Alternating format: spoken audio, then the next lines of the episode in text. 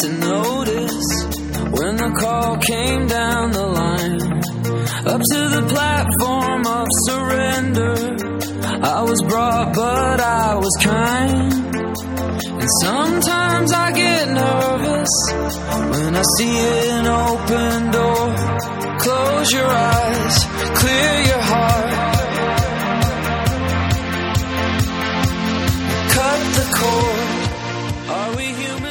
Hello，各位听众，大家好，欢迎收听影流连，我是施阳。二零二零年，大家开心吗？我是大玲玲呀，哎，跑调了。哎我是大玲玲呀。OK，我们二零二零正式的一个自然周啊，这真的是没有二零一九的打扰的正式的第一个二零二零自然周，所以这一个这一周呢，我们的话题其实要跟大家聊一聊二零一九的你们。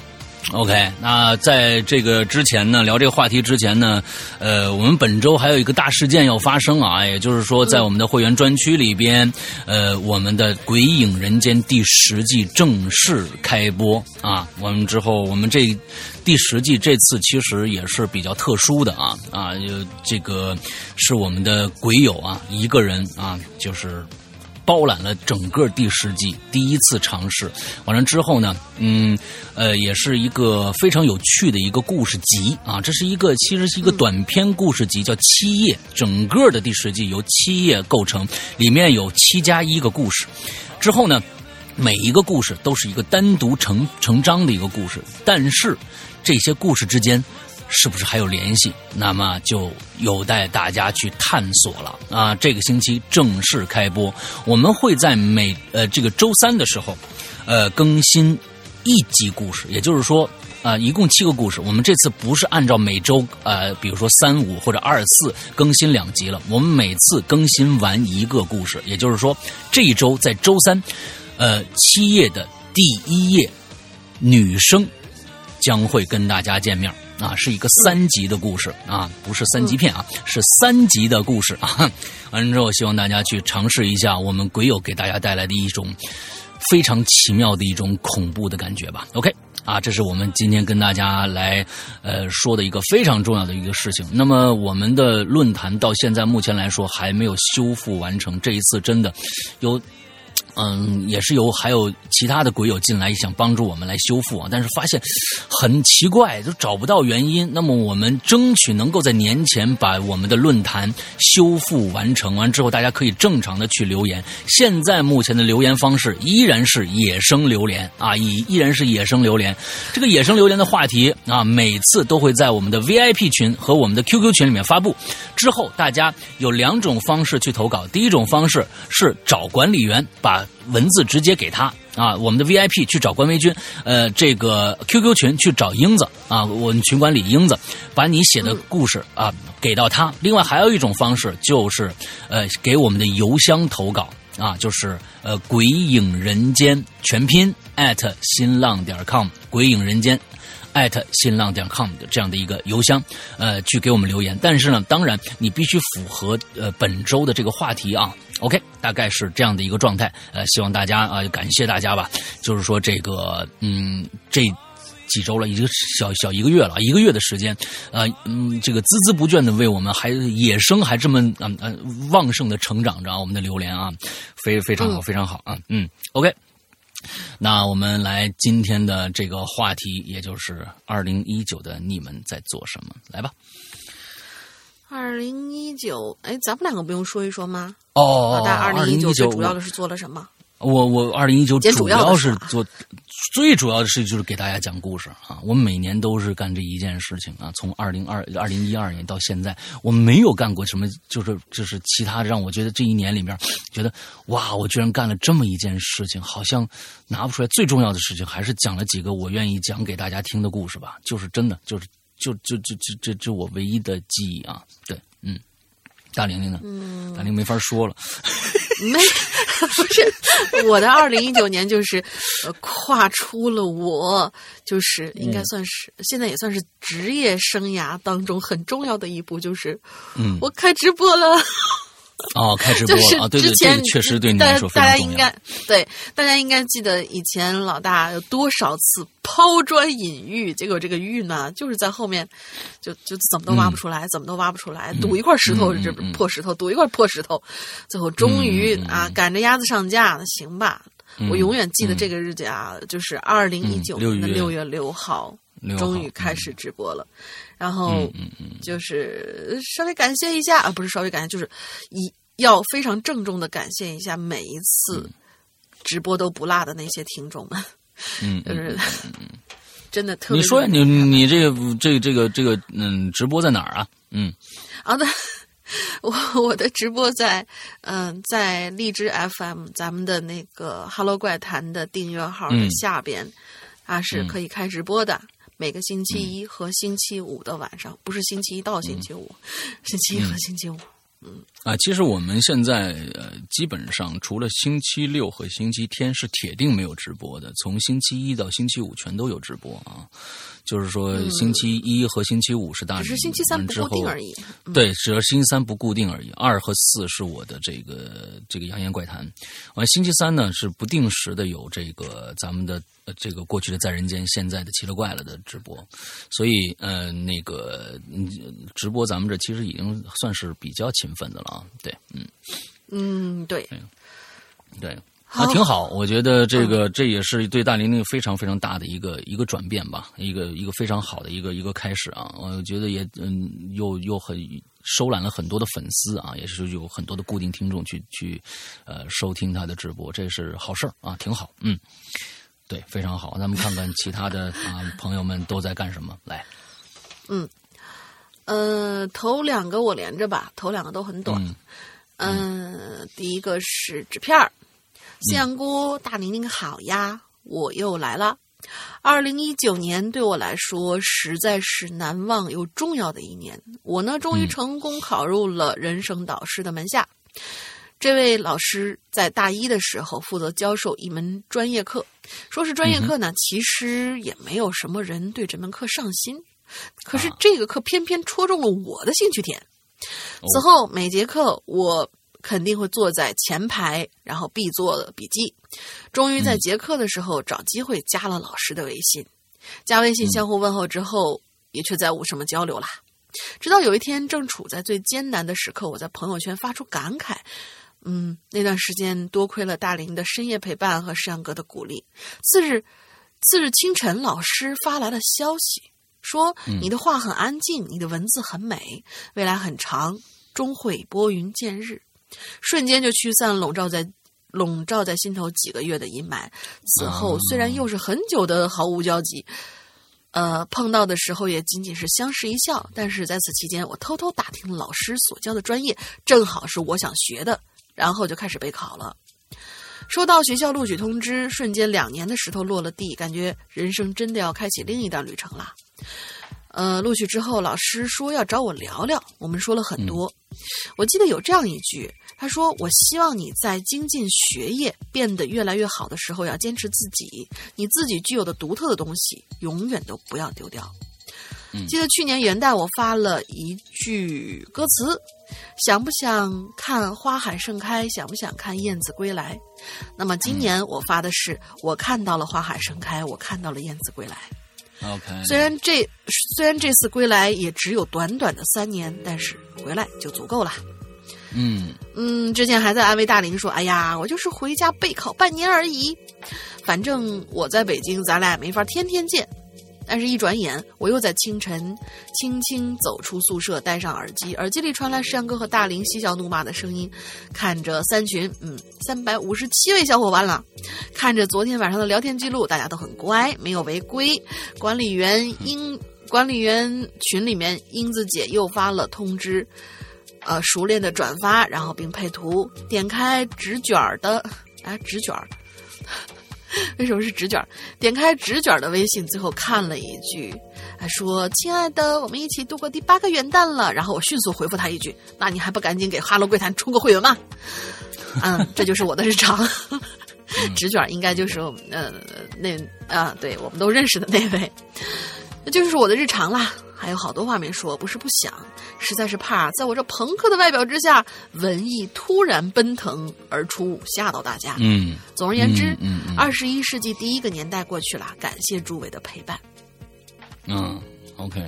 嗯，我前前天那个纸片那个完帮着别人做作业啊，完了最后嗯弄了一个形象啊，弄个形象完了之后我就觉得哇，纸片真的是外表是曼森，内心是黛玉啊，真是。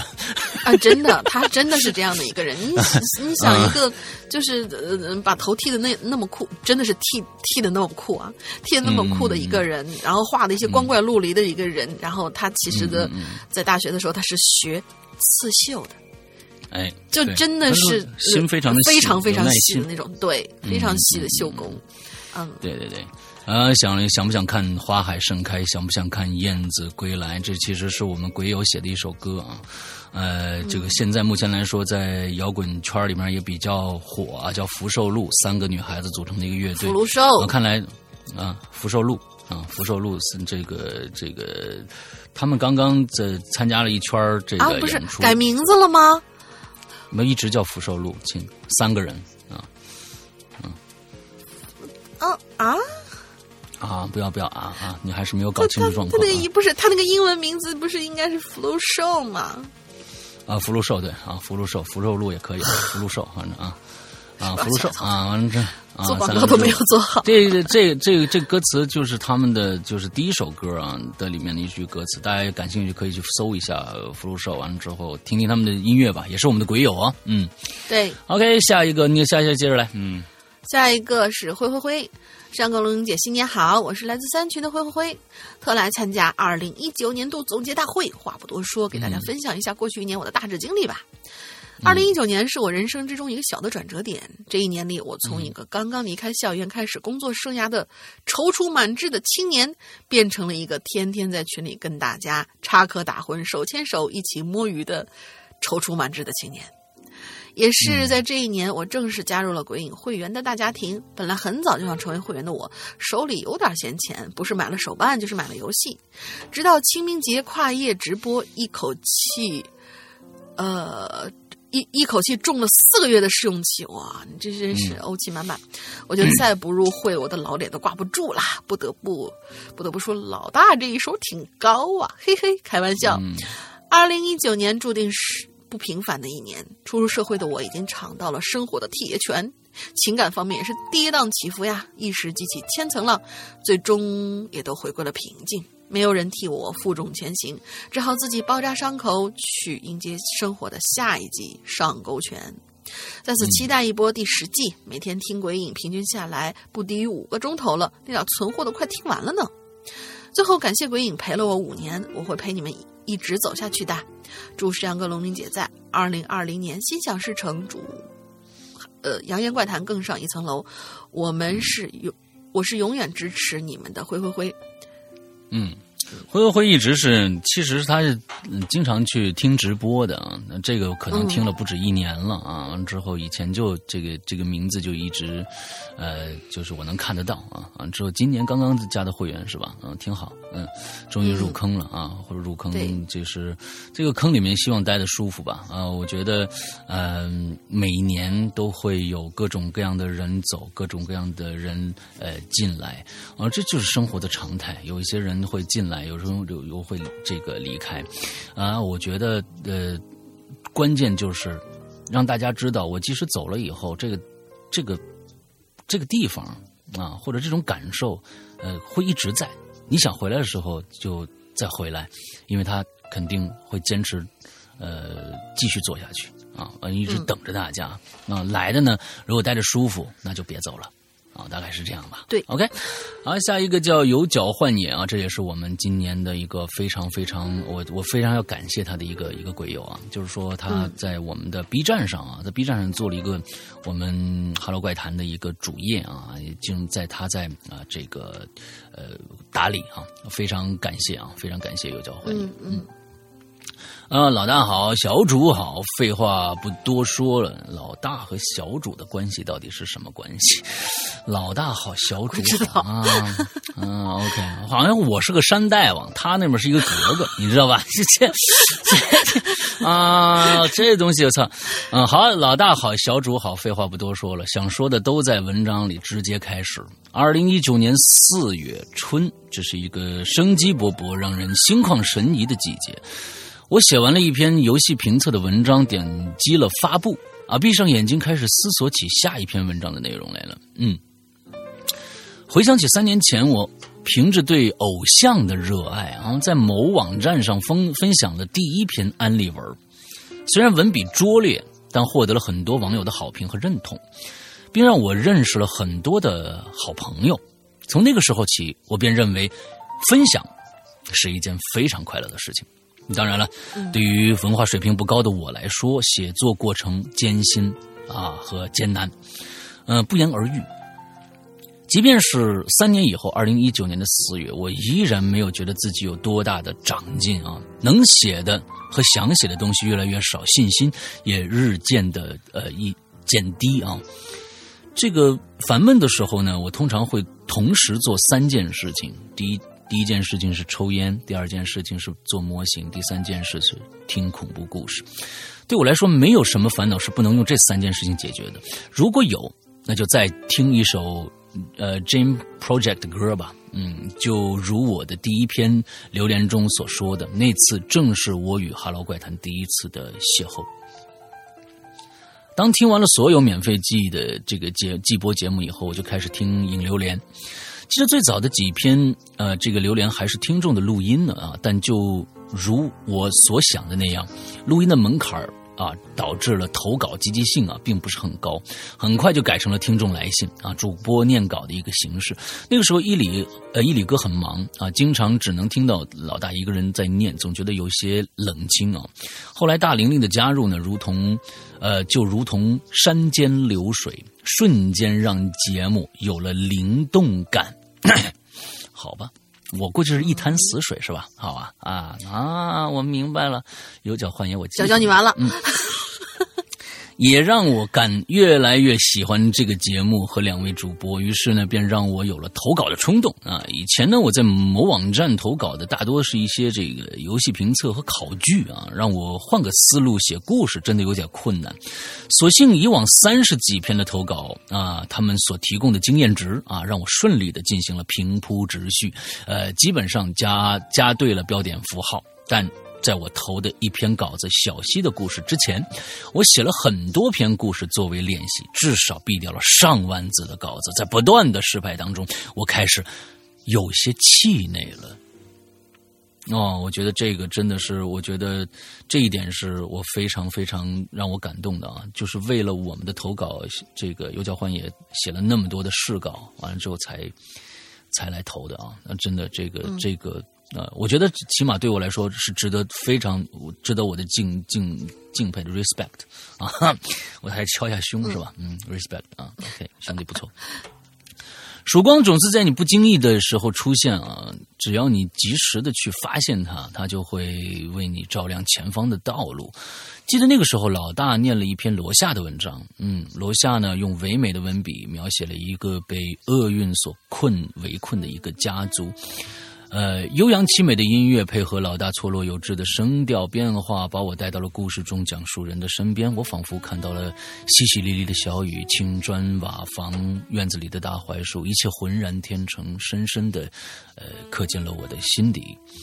之后，我又在怪藏里听到了大玲玲讲这个章鱼的故事啊，同时呢，完美的代入感，同样有完美的代入感，以至于我至今不敢听下半集啊！我知道那一定是一个哀伤且压抑的结局，我无法接受这样的结局，就如同我无法接受章鱼哥已经离开我们的事实。嗯，从那个时候起，我掌握了一个技巧。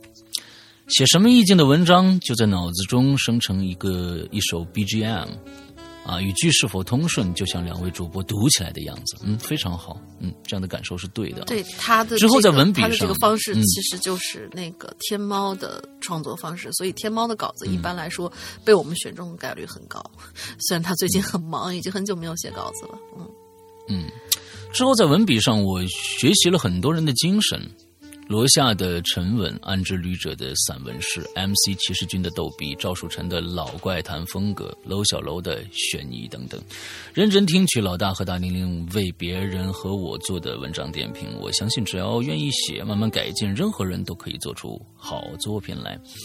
呃，在此我特别感谢楼小楼和老赵对我的抬爱，他们一次次的盛情邀请我加入段子馆啊，但是我都以我怕老大为由啊拒绝了。其实，以我现在的能力还有太多的不足啊，我写文呃，我写文又实在又又哦，我写文又实在太慢，呃，这个至于我怕，嗯，我怕不怕老大？至于我怕不怕老大，嗯，有点啊。二零一九年对于我来说是感恩的一年，神奇的一年。通过写作，我认识了更多的好朋友；通过努力为《Hello 怪谈》尽一份心。在此，除了对两位主播表示感谢以外，还要向我最崇敬的猫姐致敬啊！另外，还要向经营公众号的小南同学以及其他默默无闻的幕后工作者敬礼。祝大家身体健康，吃嘛嘛香，新年大大大大大大大大吉！啊，我觉得。角角写这个东西啊，呃，我有个非常非常深的一个感触，就是说，嗯，呃，他是他说了一个一个非常重要的一个观点，就是说我到底喜欢什么，我对这件事情能够付出多少的多少的一个心思心思啊。他喜觉得分享事情，最开始是分享事情是一个快乐的事情，啊、我觉得不管是写啊、这种，比如说评测也好，还是写这种呃小说体的东西、散文体的东西，都是都是分享，因为你把你的心境写出来了，就是分享。这种东西，呃，能够通过我们的节目，能让更多的人听到，我觉得这件事情可能，啊、他就变得好像跟一个人在写东西又变得不太一样了。那就变得真的是一个有一个分享的一个平台了。作为能够给啊、像有脚幻野这样的朋友的呃这样的一个平台啊，能给他们搭建这样的一个平台，我觉得这其实就是我们呃哈喽怪谈的一个一个职责所在。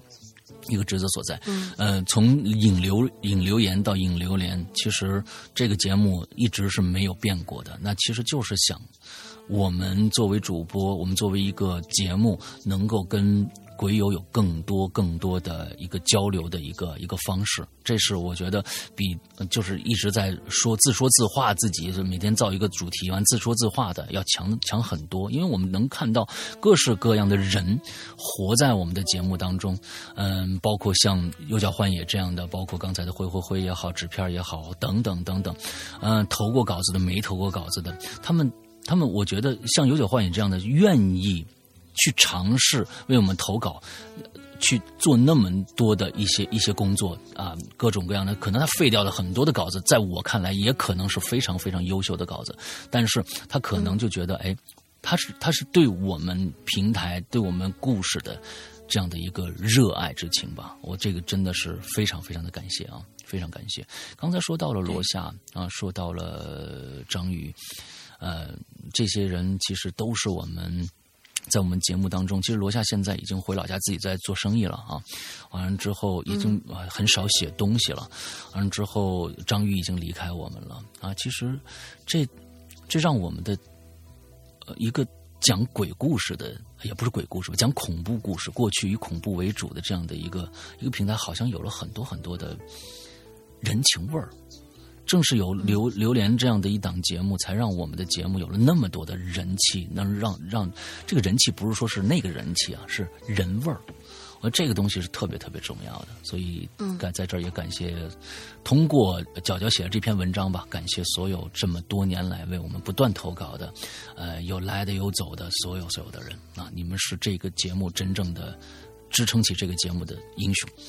OK，下一个，嗯，嗯，我我在这儿插一件事情啊，就是说，嗯，既然提到了，呃，其实有很多很多人入咱们的坑，对咱们有人情味儿这个事情，呃，有一个非常肯定的态度，也是通过了那个呃暗之旅者的。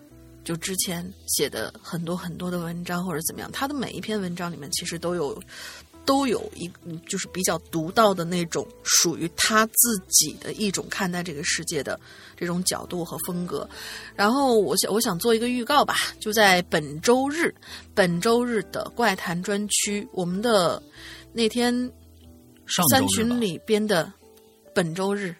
本周日、上周日、上周日是你的故事呀，你自己都忘了吗？啊今天是星期一哦，上周日，今天是星期一哦。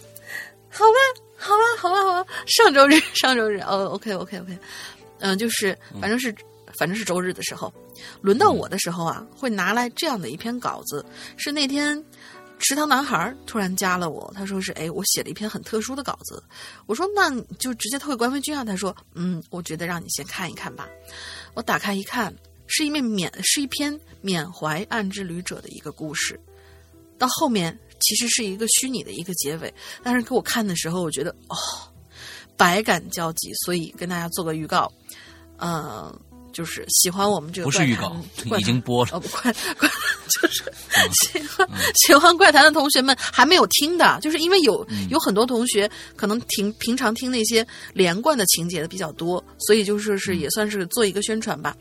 呃，嗯怪谈有这样的一篇文章，然后是写给安之旅者的。嗯，希望大家都可以去听一听。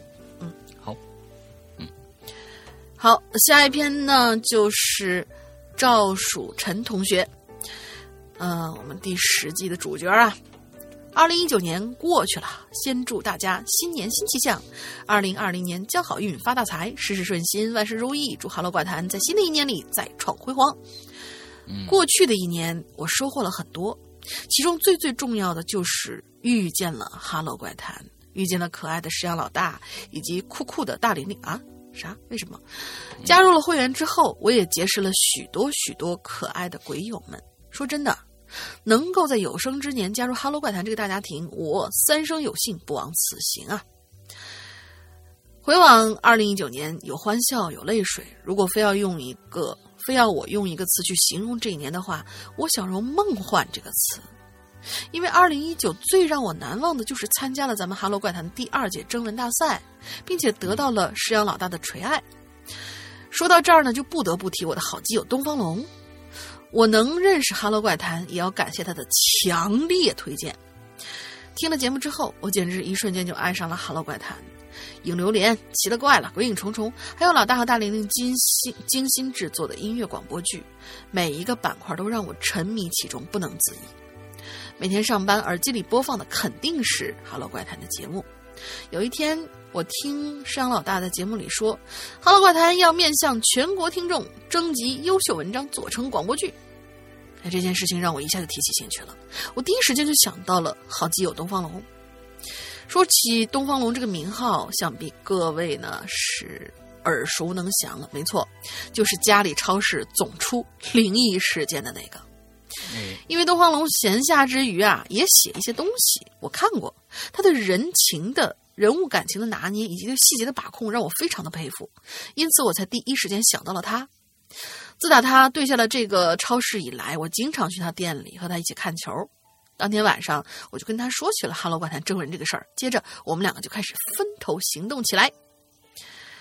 哎，这里面有点有一丢丢的涉，哎，有好像有一丢丢涉及剧透。你不是就是东方龙，待会儿还有一篇稿子，就是咱们今天的这一期里面、有一丢丢会涉及剧透，可不可以说？待会儿再说吧。嗯那 好吧，嗯嗯嗯，我的故事七页断断续续的写了几个月，算是完成了。可是他的创作时间挺少的，平时要看店，客人来回进出，总会打搅他的创作思路，每次都让他很无可奈何。搞创作的人最怕的就是受到打搅，关于这一点到现在都没解决。不过，如果给东方龙一个安静的环境，给他充足的时间，我相信他一定会写出非常精彩的故事。七叶受到了石羊老大的青睐，我也第一次跟传说中的老大通了话。整个过程我激动的语无伦次，连手都是抖的。听到了老大的认可，我简直快要乐疯了。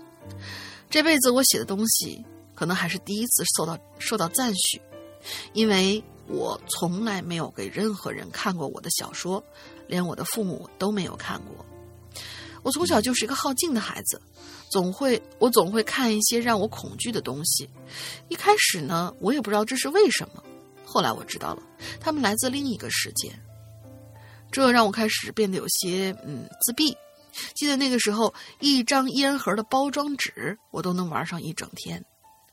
十三岁那年，我在睡午觉的时候做了个怪梦，梦见我脚下空了，我一直往下掉，一直往下掉，下面就是深不见底的深渊，任凭我大声呼救，奋力挣扎的无济于事。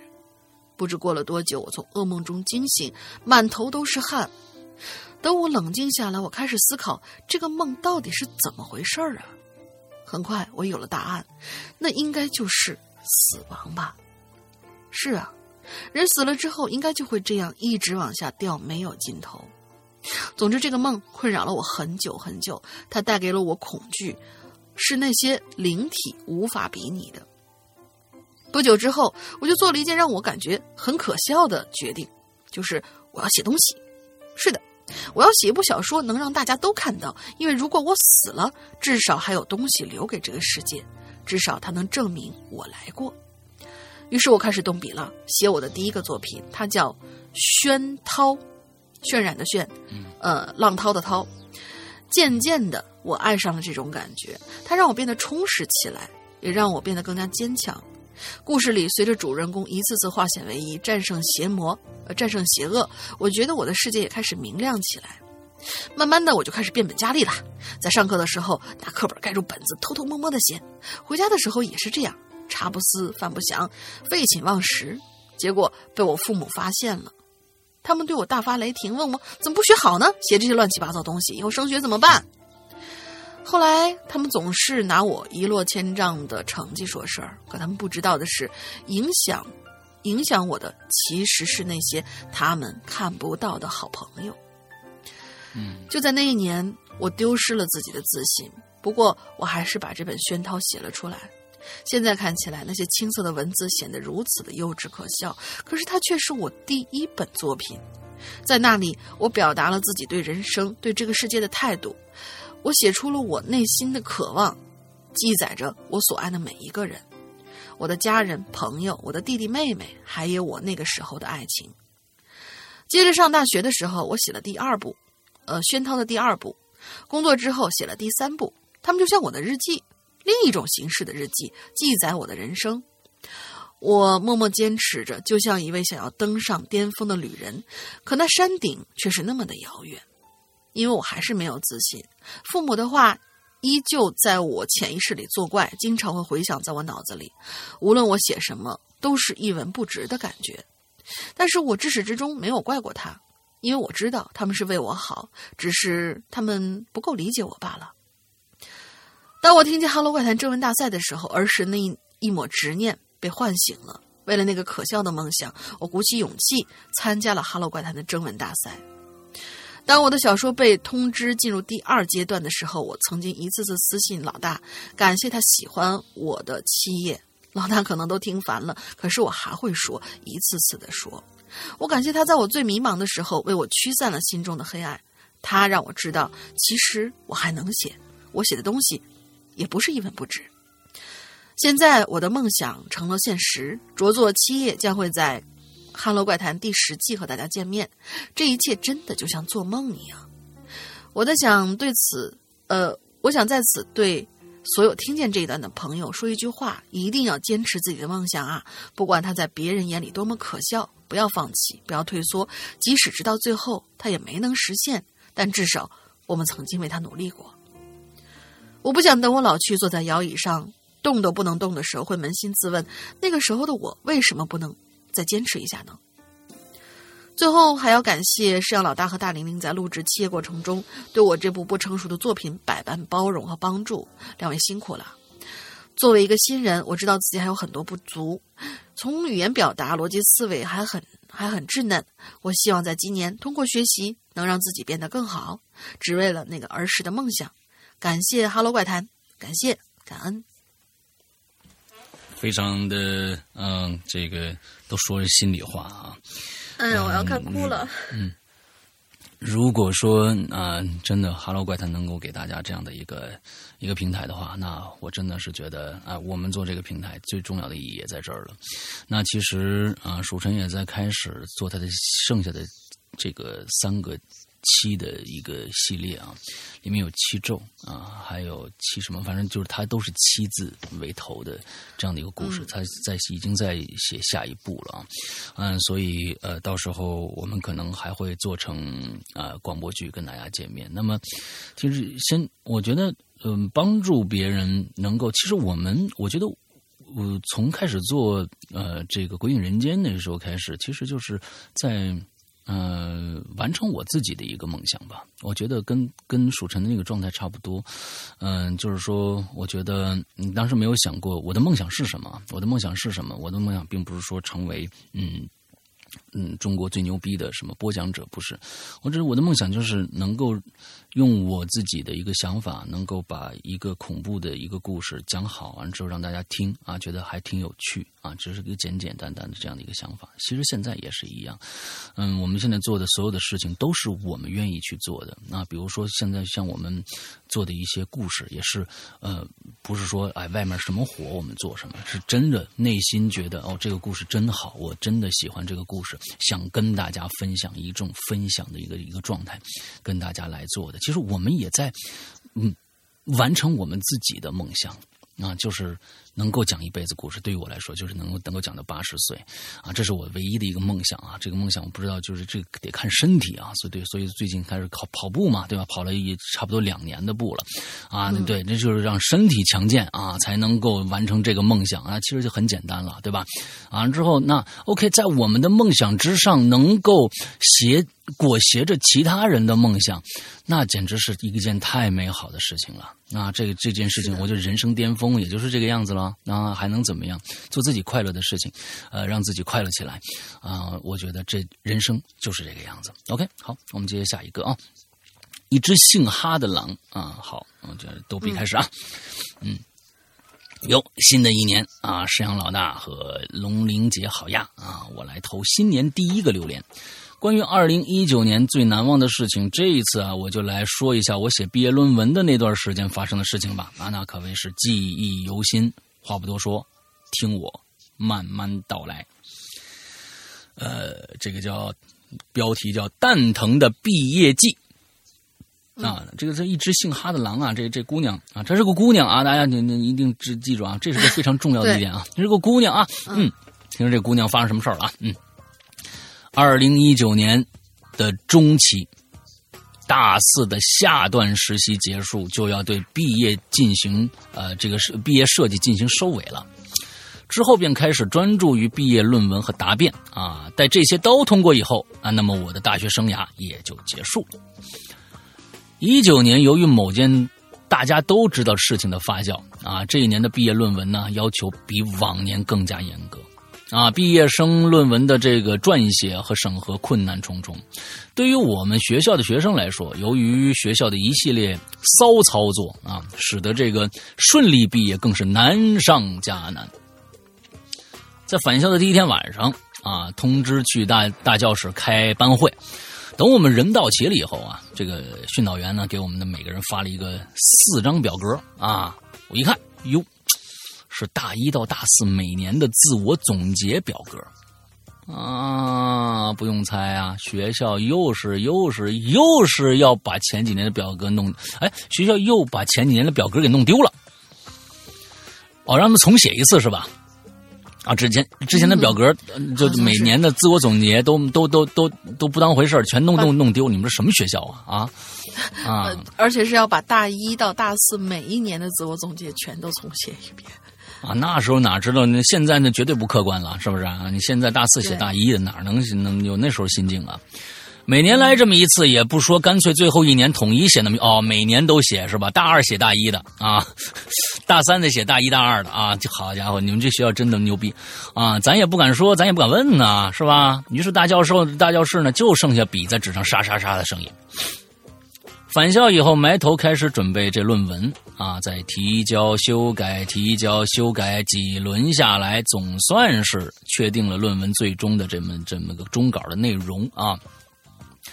那我们呢，就将论文的电子版和打印版一起交给导师。没过多久，导师那儿就收到通知了，要求全校毕业生毕业论文统一格式。那我们想。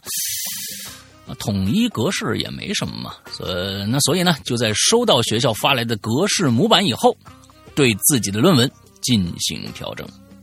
哎，那修改之前啊，各个导师还跟学学员呢开小会啊，详细讲了一下修改事项，格式要求极其细致且繁琐，之后还要对图片和表格尺寸进行修改。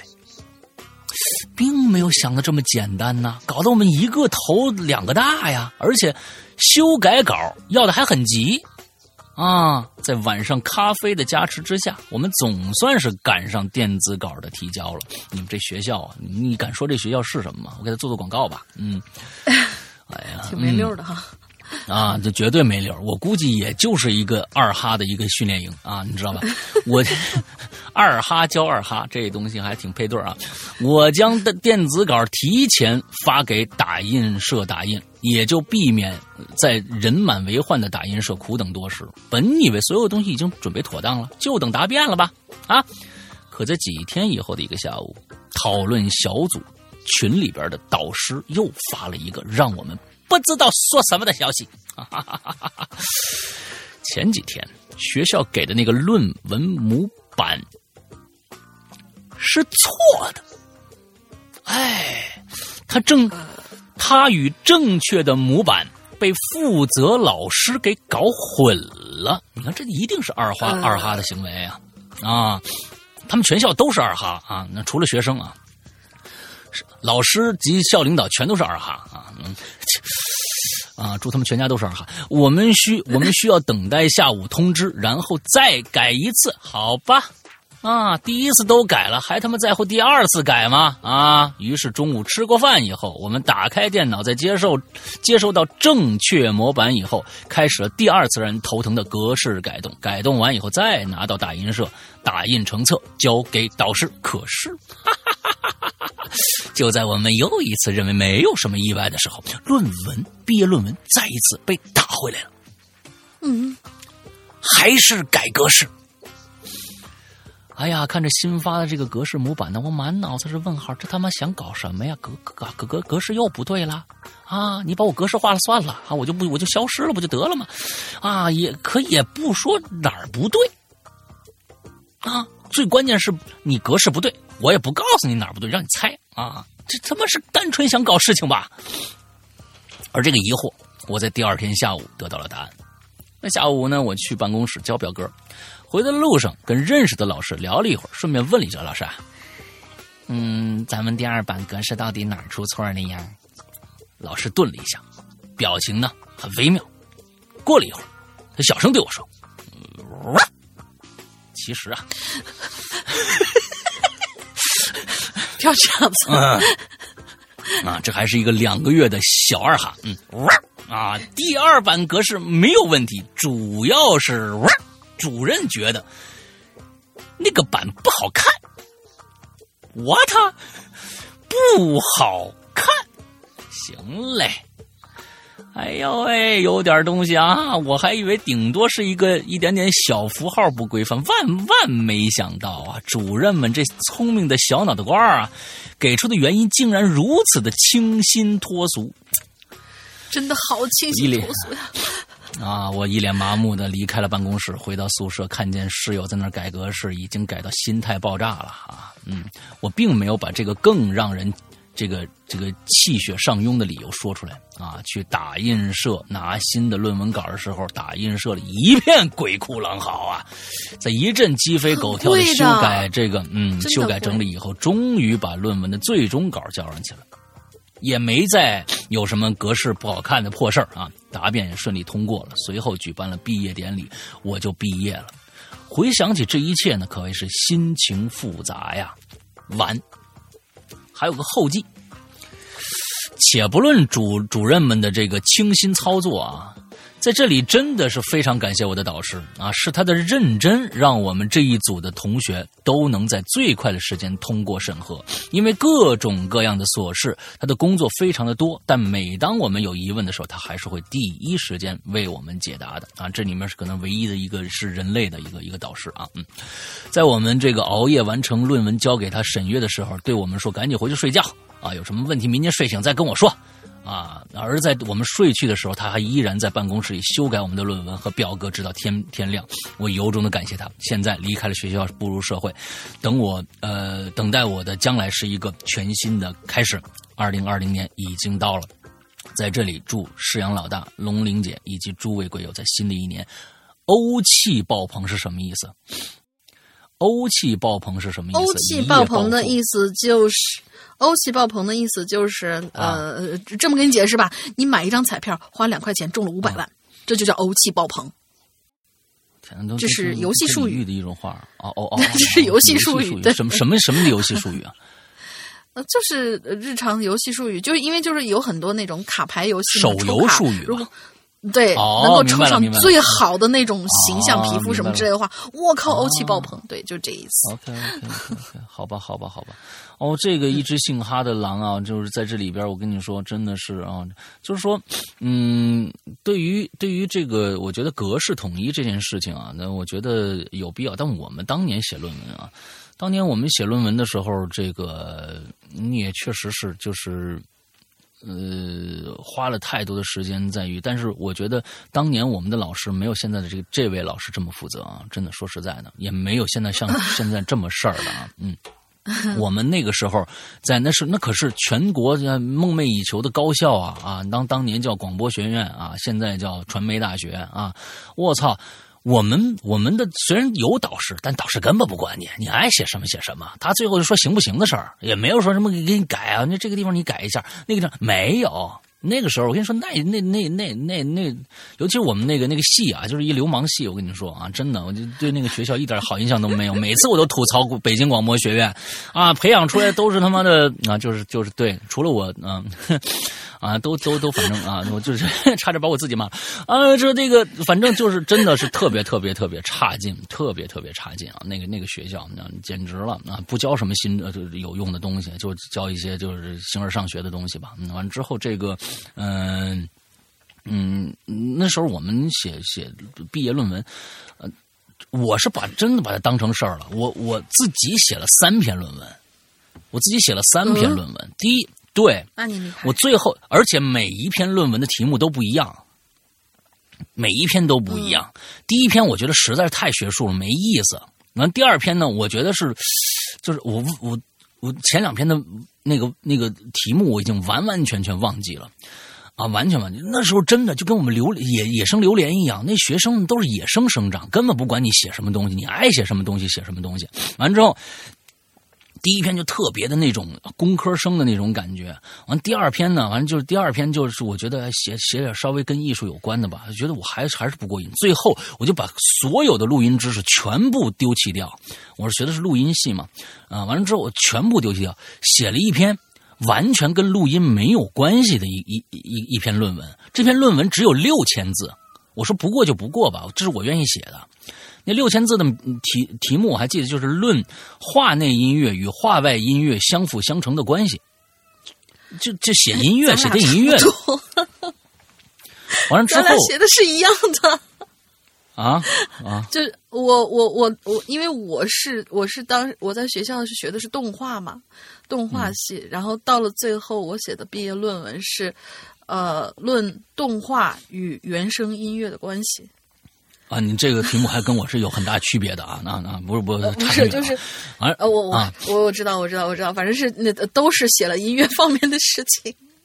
啊，对，那你还跟专业有关的，我就跟专业完全没有关系。我写的是一个就是完全跟就是音乐有关的电影音乐的一个东西。完了之后，从画内音乐到画外音乐，什么是画内音乐，什么是画外音乐，是写了这么一个东西。我说不过就不过吧，嗯结果就是就是全系两个 A，有我一个。我我当时我很惊讶，完了之后我问他，我说老师为什么通过我这篇？我这跟专业没关系。哦，你这个清新脱俗，就跟刚刚这个这个一样啊，说你这个是清新因脱俗。为老师没有看懂啊。那个他是看懂了啊，是是看懂了，是是是一个呃呃二十人的一个一个毕业答辩的一个一个阵容啊，因为我在学校不是、不是好学生。我在学校完全不是好学生啊，就所有的成绩都是中等。完了之后，所有的老师看我上去都是用一种极其呃极其另类的眼光看着我。除了另外除了一个老师，因为那是一个学启示分析的一个老师，他是在我们那个系里面算是权威，他就一直看着我。那他是一个赞许的一个很认真的，因为我启示分析全班第一。完了之后，那个完他说：“哎，你你来，我我一看我这这个题目，他说哎更感兴趣了。最后人家啊，人曾田丽说话了。完了之后，你你这个其他老师也不好说什么了嘛。完了之后给了个 A。”啊，就这么过了，就很，就是我跟你说，在当年非常非常啊，就是就是就是就那么一个不把你当回事儿的那么一个状态啊，就是说，嗯，对，就是那么没有导师，哪有导师跟你商量写什么呀？没有，完全没有。嗯嗯，那那接下一个我过那我过论文答辩的时候，应该就是因为我们老师没有看懂，然后就可能我上去的时候，我们导师导师也是，就是答辩团的那帮人也是用一种很。哈，你写这个干嘛呀？你懂音乐吗你？然后就开始那什么，然后我就跟他掰呗，掰掰掰掰了半天，哎，发现他们的眼光慢慢慢慢慢慢改变了，最后过了。嗯，不知道 A B C D 啊，反正是过了。嗯，好吧，来下一个。嗯，下一个池塘男孩儿。池塘男孩说：“老大好，大玲玲好，池塘又来啦。本期的话题是我的二零一九，那么我就来总结一下我的二零一九吧。二零一九年对我来说是全新的一年，因为我要准备当爹了，恭喜恭喜！二零一九年三月份，厦门旅游的结束后的一个礼拜，一个普通的早上，我媳妇儿把一根两条杠的验孕棒递到了我面前，我愣了一下，在这之前。”我其实幻想过很多这样的场景，每一个场景里，结果都是我欢快的抱着媳妇儿原地转圈圈。但是当事情真的来临的时候，我发现此时的我跟幻想不太一样，只是轻轻的站起来抱着妻子，然后是觉得内心里面突然多了一份责任感，一份为人夫、为人父的责任感。啊！为了确认这不是吃炸糊，我就跟媳妇儿特地去医院做了一个详细的检查。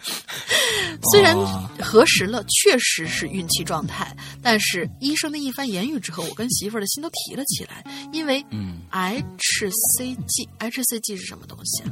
孕酮吗？呃呃，指数实在太低了。对对，反正就是我我理解的啊，这这种情况之下，可能孕酮低是是一个普遍的状状态。说什么可能是化学妊娠，又可能是呃化学妊娠，又可能是胚胚胎太弱，难以存活，反正巴拉巴拉说了一大堆。最后说两周之后再来复查吧。哦，我知道 HCG 是什么意思了。啊，不是 hc hCG 指数就是很成功指数，很低。你这个解释 好冷，好冷，好吧好冷。什么鬼？太冷了，太冷了。嗯，我还记得那一天，我们是相互搀扶着、颤抖着走出医院门的。幸运的是，两周之后复查，胎儿健康发育，这提着的一颗心总算是放下一半了。接下来就是悉心照顾我的媳妇儿，平安的度过前三个月危险期。于是乎，我把所有的家务活儿全都承包了，对媳妇儿撂下壮志豪言：“你呀，就给老子安心的当个废人吧。”媳妇儿看着我，呵呵，表示静静的看我装十三。嗯，接下来的三个月，每天早上五点多给媳妇儿打豆浆，然后开锅做早饭。接下来就是把午饭准备好，给媳妇儿带到公司。在媳妇儿 n 次嫌弃之后，我的厨艺终于有了飞一般的提升。嗯，在悉心照料之下，总算是平稳的度过了前三个月危险期。进入平稳期之后，媳妇儿呢就给我下达了死命令：听着啊，孕期内必须想好孩子的名字，男女各三个。我操，这可是把我难倒啦！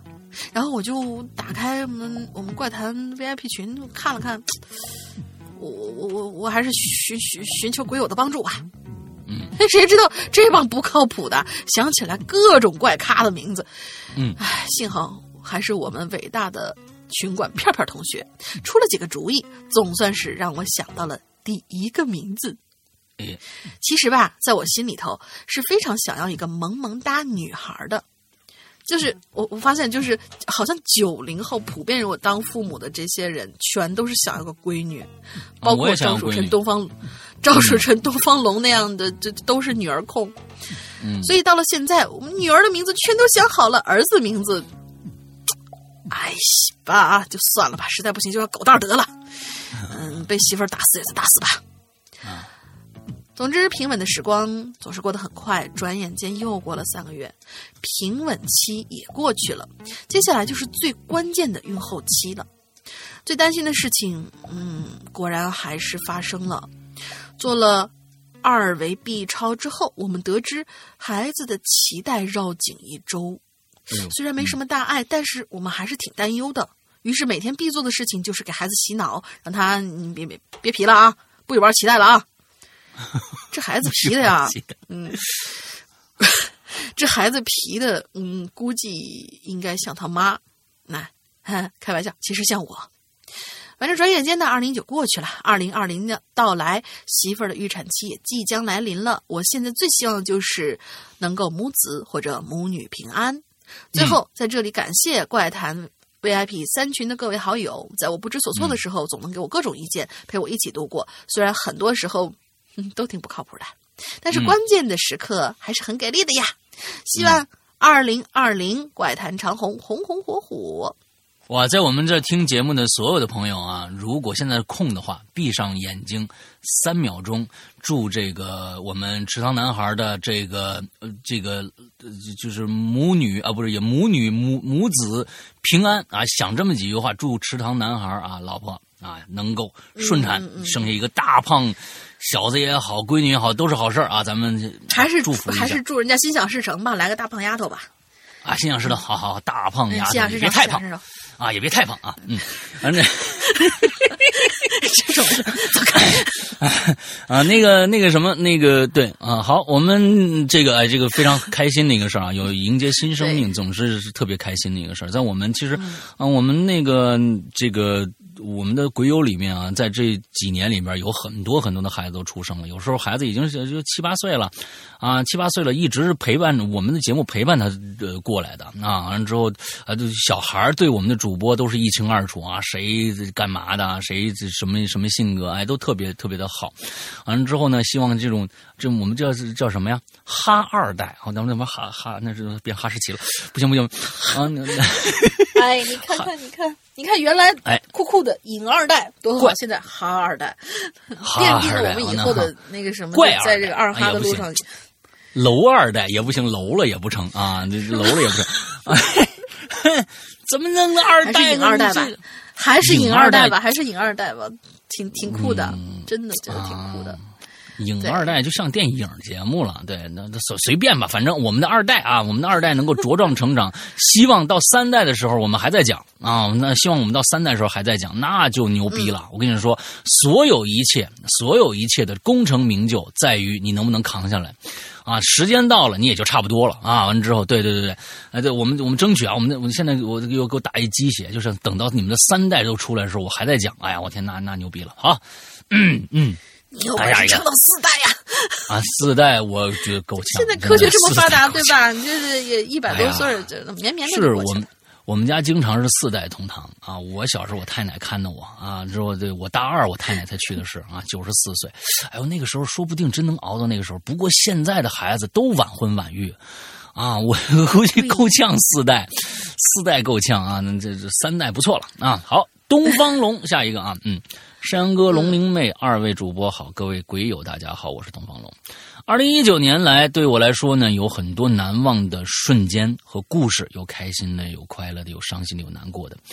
呃，一九年我送走了五位亲人，尤其是我自己的父亲的离开，对我打击非常的巨大。我只能，我只想把这份呃难忘的感情深埋在心里。要说要说到难忘，呃，其实还有一件事儿，啊、是我跟蜀城一同经历的事情啊，请继续收听《超市真实恐怖灵异惊悚悬疑故事大放送》第三季。对，呃，其实我想跟我跟东方龙其实约了好几次了，因为呢家里面确实最近啊事儿特别多。那我是想，其实他小超市发生这些事情啊，足够撑好多期我们的奇了怪了。完之后，而且也有趣。我在我在约他啊，我在约他。他现在接着来用文字的方式来跟大家讲述啊。等他那边事情忙好了以后，我们啊争取能够约一次啊，能够让听到他的声音来讲这些事情。哎，我们来接着讲啊。上一次讲到哪儿了？看到有一个是是什么东？一只一只鸭子，还是我我记忆中啊？完了之后叼着那只黑狸猫啊猫，嗯。猫猫，我怎么记记得是鸭子呢？啊，我觉得鸭子很恐怖。最近我不知道为什么，我对鹅和鸭子产生了一种呃极其不好的一种一种感受啊，就是我看到那个，嗯，就是它有一种冥冥之中的一种不不知道为什么，就就我觉得很恐怖啊，嗯，我不知道为什么吃掉它，就是吃掉它就不恐怖了。哦，对，好吧，烤鸭，嗯，今天中午就去吃。好，两猫送到他面前那只黑礼帽，咱们接着来讲。这顶黑色礼帽就好像被两这两只猫故意送到我面前一样，正正好好的滚落到离我脚前不到半米的地方，然后这两只猫同时停住了所有动作，犹如两座雕像一样浑然不动。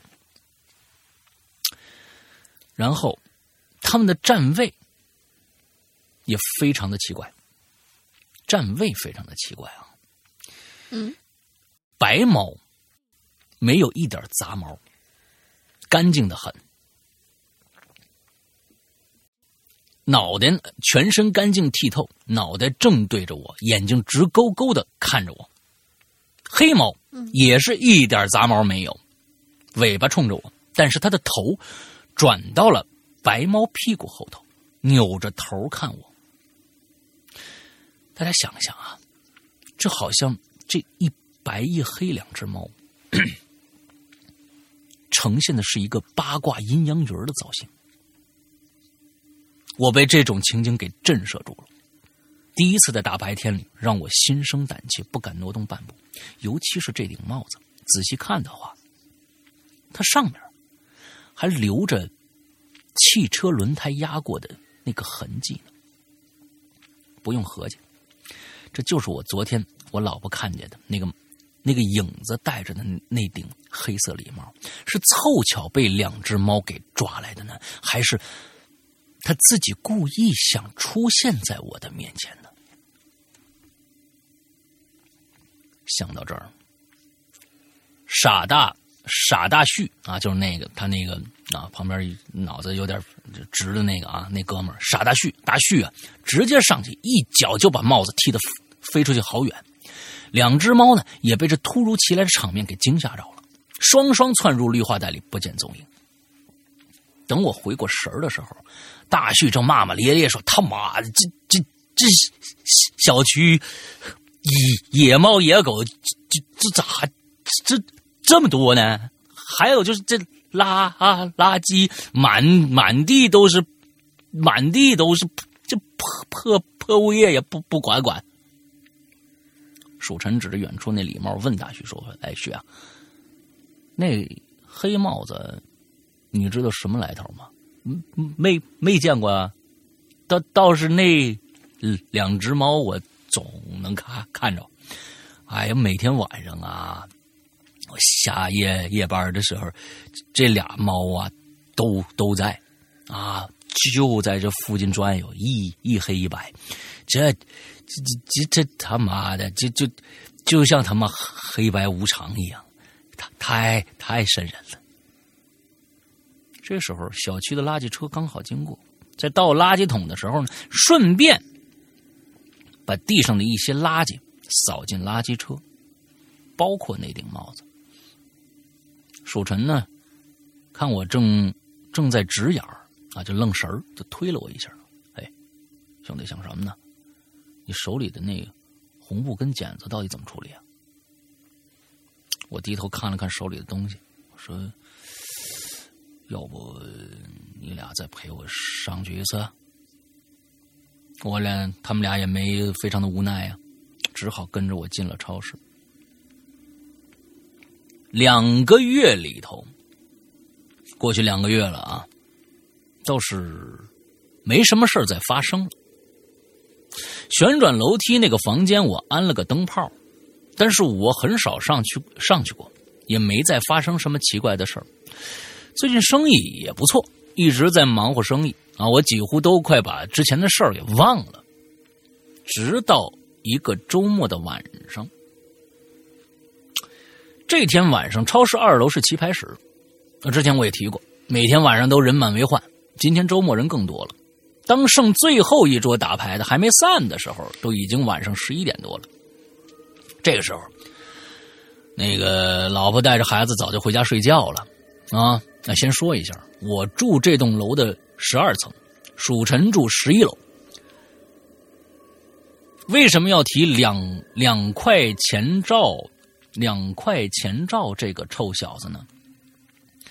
因为今两块钱照。那应该是这么一个人，出了一个新人啊，叫两块钱赵，两块钱姓赵的一个人，这是赵曙臣呀。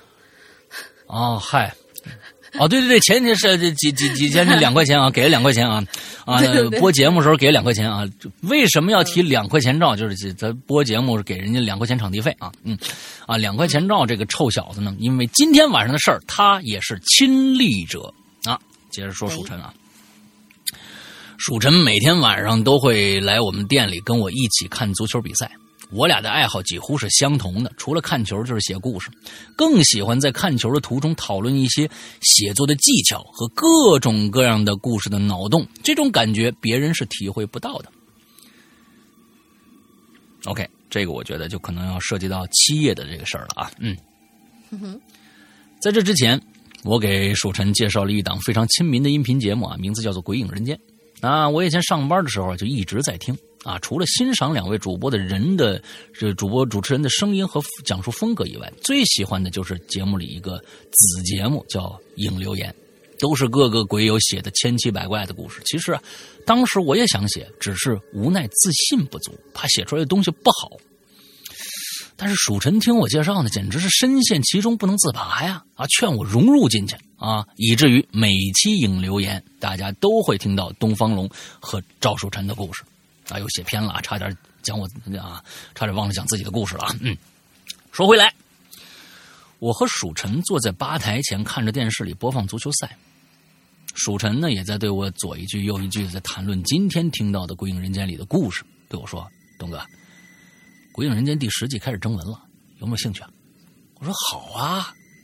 你发现有什么好题材了吗？啊，算是是吧。我已经开始动笔了，而且尝试一种新的形式。我我这新的形式是用第二人称写的故事。大家想想啊，人称第一人称我，第二人称你，第三人称他，基本上。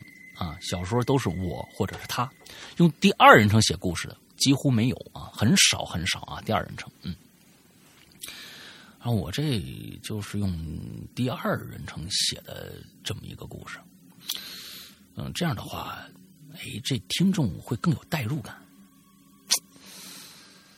我听完细想了一下啊，如果一个故事用第二人称写的话，就会出现你怎么怎么样。你要去干什么？你突然发现了什么秘密？你经常被一个人跟踪，等等等等。那这篇文章就会给人一种预知效果，会紧紧紧抓住听众的内心，很容易产生对号入座的想法。这种新的形式非常牛逼。于是我说呀：“ 哎，淑珍啊，这想法挺好啊。啊，照比我喜欢用第一人称写故事更有悬念感，因为我喜欢把自己融入到故事里。”但是话又说回来了啊，你要是以第二人称写的话，文字形式出来的话，读者很好理解。可是做成有声的作品，不管是主持人还是听众，听起来会别扭吧？蜀臣接着说说，嗯，这也是我担心的。哎，反正不管怎么着吧，先按我自己想法写出来再看看。照比以前总用第三人称写故事，我已经啊有点麻木了。一个故事接一个故事的，没什么新鲜感。哎，那就把这几个故事传播传吧。这上面是啊，就没事啊，嗯，没事可以说可以说，不算什么剧透啊。有剧透啊！蜀臣，蜀臣差点跳起来把我吓一跳。呃，蜀臣差点刚说完这个，我那我把这几个故事串起来变成一大故事怎么样啊？蜀之蜀臣差点跳起来把我吓一跳啊！我继续说，对呀，让他们看起来表面没有任何的关系，其实之间有着千丝万缕的联系，就这么办，东哥。哎，今天我我我没白来。哎，这就是七夜故事形式的由来。我笑笑说：“我说，哎，舒晨啊，那祝你成功啊！虽然第一人称和第三人称写出来的东西更容易吸引读者，但是我觉得第三人称反而会带，应该是第二人称吧，应该是这儿写的。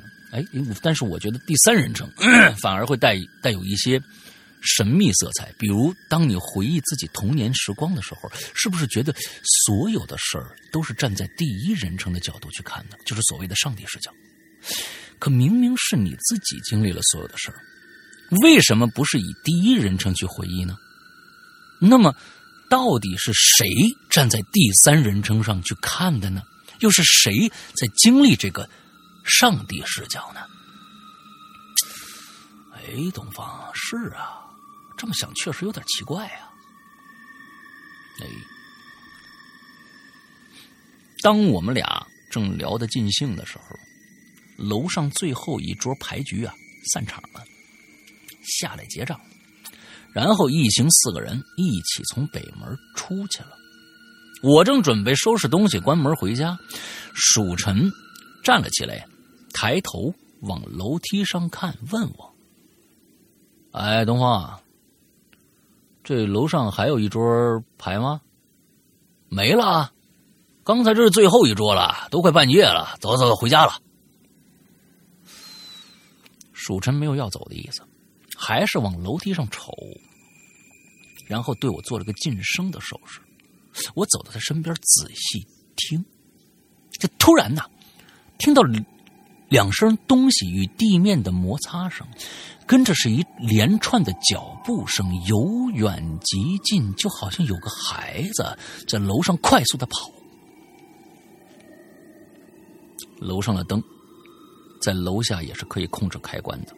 刚才结账的时候我已经关了，并没有像往常一样去到楼上检查一番，因为现在已经很晚了。合计明儿啊，明儿早上再去楼上收拾。我就合计一下，我说咱们要明明天早上再去收拾。现在突然这听到这声音了。我没有想别的，只是合计是不是还有人在楼上待着没下来。于是我打开灯，快速爬到二楼。此时，声音消失了。当时我还喊了几句：“哎，还有人吗？这超市关门了啊！各回各家，各找妈各妈了啊！”二楼的这个楼梯口啊，是一排由这种楼梯扶手延伸出来的白钢栏杆栏杆右边的墙上有一个小气扇，窗户不太大，是连接旋转楼梯那个房间的。只不过在旋转楼梯那头啊，用了一块红布把这窗户遮住了，原因不明。转过这个栏杆，就可以看见那四个包间的情况了。我呢，边巡边喊着，边巡视各个包间，一个人都没有。包括佛堂和那间只能容下一张小单人床的卧室都没人。蜀臣在我身后指了指屋顶，东方，能不能是三楼发出来声音？不太可能吧？三楼那间不是经常回来住，而且如果是他们家发出来的声音，那咱俩在一楼都能听见啊，那声音得多大呀？咱这楼隔音效果也太差了吧？嗯，你说的也是。其实这楼的质量确实不怎么地。突然之间，那脚步声又出现了。这次我俩听得很清楚，不是楼上，也不是楼下，就在我们这层。而且声音近在咫尺，就在我们隔壁那间旋转楼梯的房间，声音是透过那个小气窗传过来的。我俩同时看向那窗户，仅有一步之遥。我缓缓伸出手，打开那扇窗户。伸蜀臣在旁边说：“不是，哎，你你想好了吗？打开它能看着什么呀？”我我没想好啊。现在这是我家呀，我得搞清楚啊。窗户被打开了，可对面那块红布我是犹豫不决。我也感觉到了深，可是对面那块红布我是犹豫不决。这明没明白？这句我没明白什么意思啊！我也感觉到身边的蜀臣现在跟我一样心跳加速，屏住呼吸，等待答案揭晓的那一刻。我心中暗骂了一句：“去他妈的吧！”然后快速揭开了那块红布，展现在我们俩面前的是两个人。大家知道吗？那块红布盖的是一个镜子啊啊！以前的情节。只听蜀臣大骂一声：“他妈的！哎呀，你这吓差点吓死我！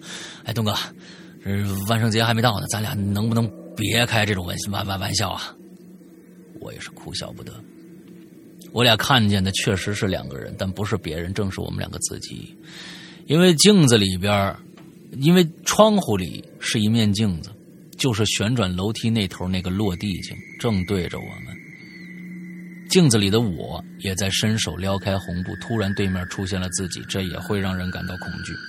但是我愣在那儿，感觉不不太对。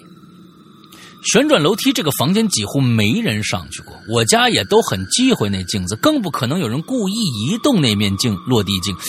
那这面镜子怎么会自己移动位置照向这个小气窗呢？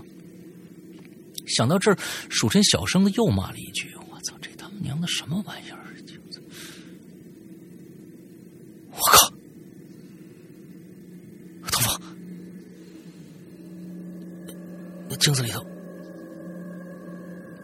那镜子里不只有咱俩呀！果然，在窗户对面的落地镜里，除了我和蜀臣以外。在我们身后多了一个人。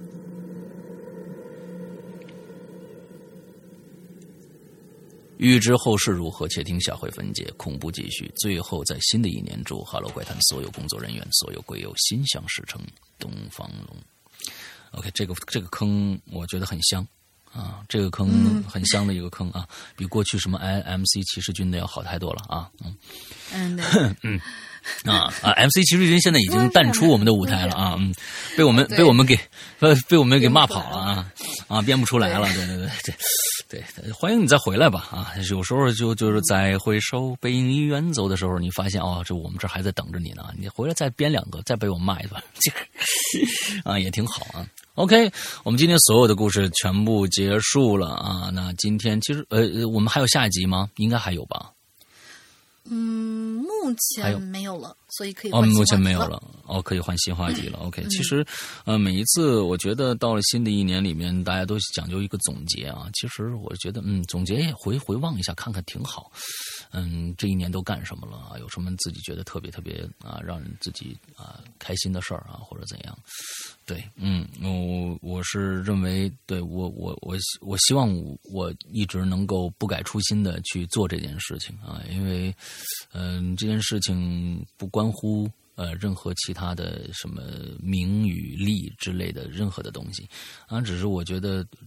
做这么一块地方留给大家啊，我觉得这个大这个这个这个地方是大家的啊，能够一直留给大家，能大家有这么一个一个一个。像像是小家庭这样的一个一个一个地方，能够到这歇歇脚啊，来呃过一过自己有时候就觉得我想写作，我想讲讲我自己的事儿啊。平常时候给别人讲这些事儿，可能乱七八糟，人也不愿意听啊。这儿有这么多的人愿意听，我来说一说，给大家有这样的一个一个一个平台，我觉得也蛮好的啊。这是其实是做嗯做《哈喽怪谈》一个非常非常重要的一个啊一个对于我来说一个重要的意义吧。OK，那这就是我们的二零一九啊，二零一九，二零一九已经过去了，现在二零二零了。希望二零二零大家每天都可以过得快乐开心吧。OK，大玲，你还有什么想说的？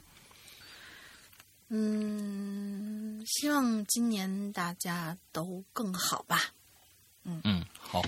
那祥当然想个想个这个进群密码啊，现在有了吗？进群密码，呃呃，进群密码，其实我我觉得来个简单的吧，我们嗯。也做一个小小的庆祝的这种感觉，就是嗯。我们本周就要上我们的那个新故事了，第十季的新故事，我们这是第一次嗯。采、采取了一种一个人总、嗯总就是。呃，叫怎么说来着？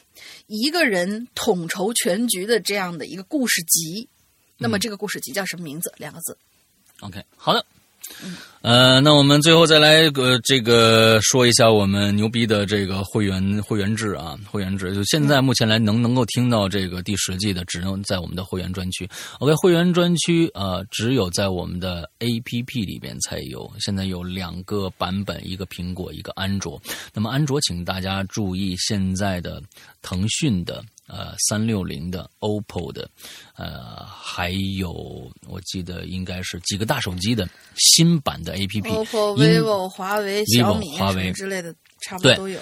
嗯，哎，大家去看一下那个你们商城里边是否有我们的 APP。完了之后，如果还没有的话，是这几天正在审核当中啊，正在审核当中我们的新版。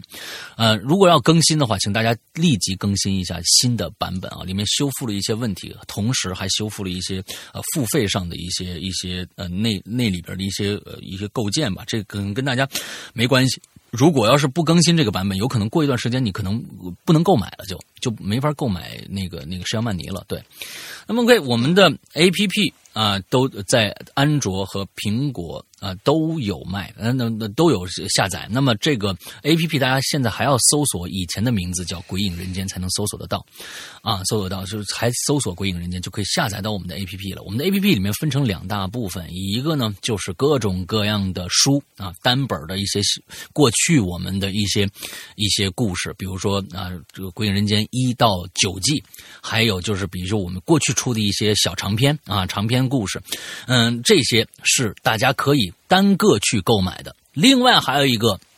不同的一个专区就是会员专区，会员专区和外面这个嗯单独购买故事是蛮是基本上没有交集的，请大家注意，会员专区里面的内容是我们为会员度身定制的内容，也就是说，这个内容是其他地方任何渠道都听不到的内容，请大家注意这一点哦。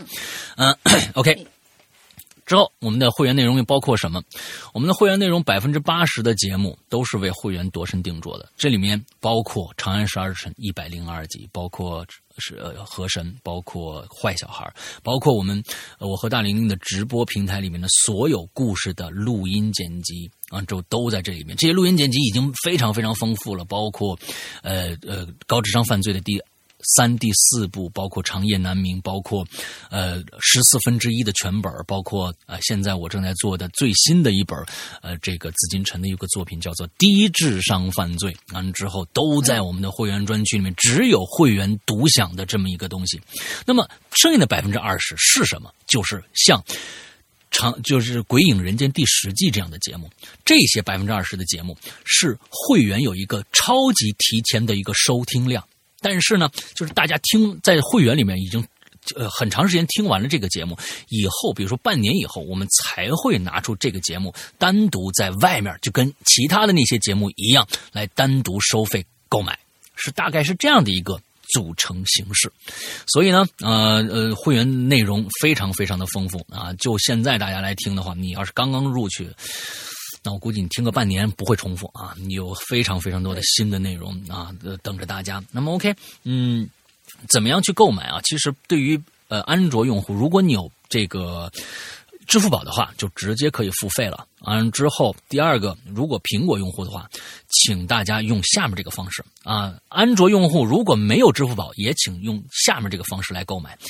同时，如果你在安卓和苹果都已经购买了，想进我们的 VIP 群，也通过这个方式加。什么方式？加一个微信号，这个微信号就叫“鬼影会员”全拼。鬼影会员这个微信号之后，我们的英子会热情的接待你，但请注意，请在你的加好友的这个备注里边一定写明白你来干什么。比如说，我来加会员了啊，我来这个进想进，我已经是会员了，进微信群，请大家一定备注一下，这样能更方便我们工作。OK。好吧，那这就是我们今天所有的内容。最后，祝大家在二零二零年啊，我们春节马上就要到了啊，下个星期我们就会公布我们春节期间的一个放假通知。之后在春节又有这个大假，说希望大家和 家里人都能够快乐开心。嗯，提前拜早年太早了啊！祝大家在二零二零年开心快乐，拜拜，拜拜。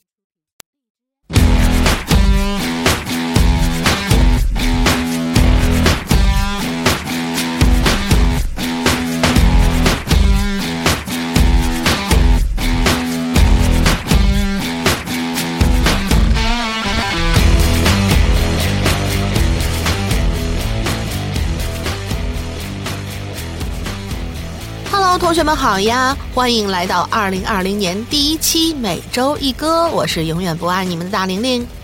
大家的跨年都是怎么过的呢？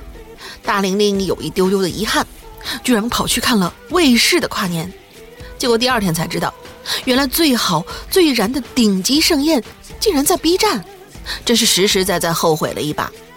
还没有看的同学们可以赶紧去刷一波。其实这场盛宴让我感受很多。不仅仅因为无数次想到那一年夕阳下的奔跑，也因为充分见证了什么叫做高手在民间。这不，今天他来了，他终于来了。那位被各路鬼友等待了无数个日夜的同学，带着他的歌走来了。一起来听听一只姓哈的狼翻唱的《是不是爱情》。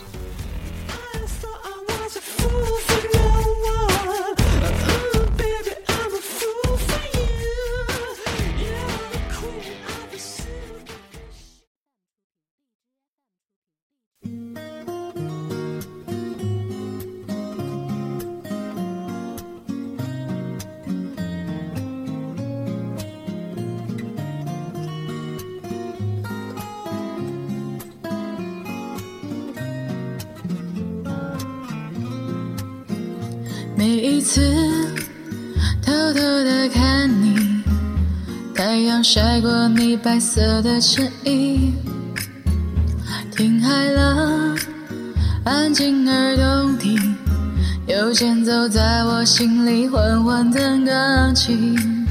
我们有找不到原因又奇妙的默契，你眼里也有同样藏不住的孩子气。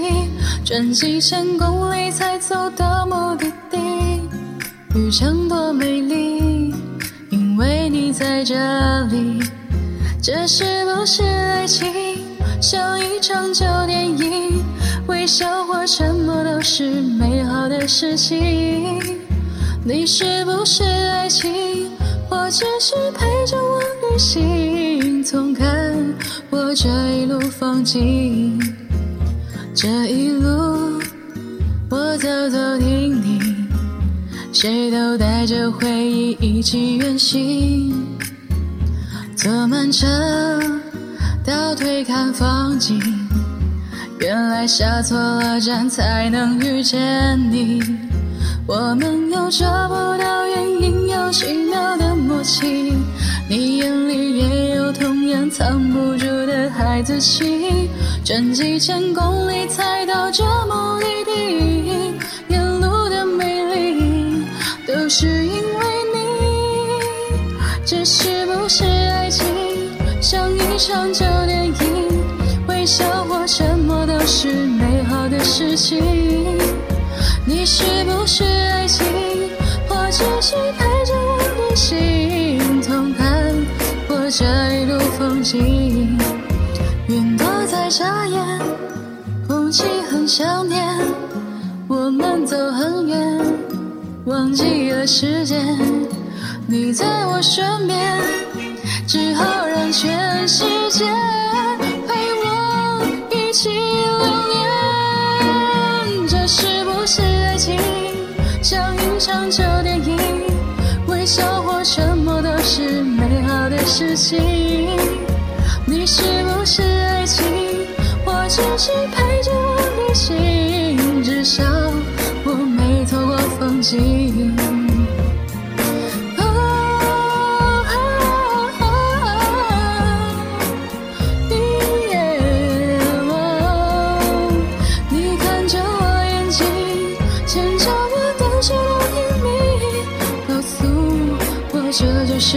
就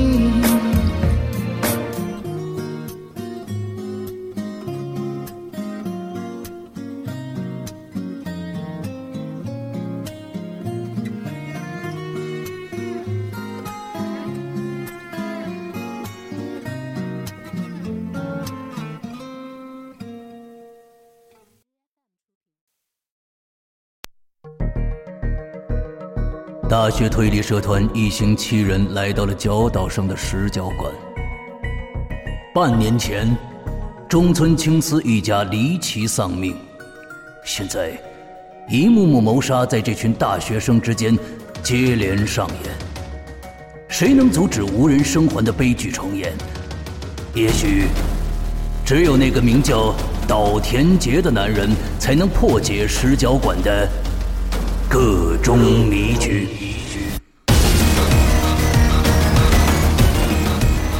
Hello 怪谈手机 APP 会员专区重磅放送，日本推理小说划时代巨制，新本格推理流派掌门代表力作《临时行人馆》系列有声音乐剧。第一部《石角馆事件》，由刘诗阳播讲。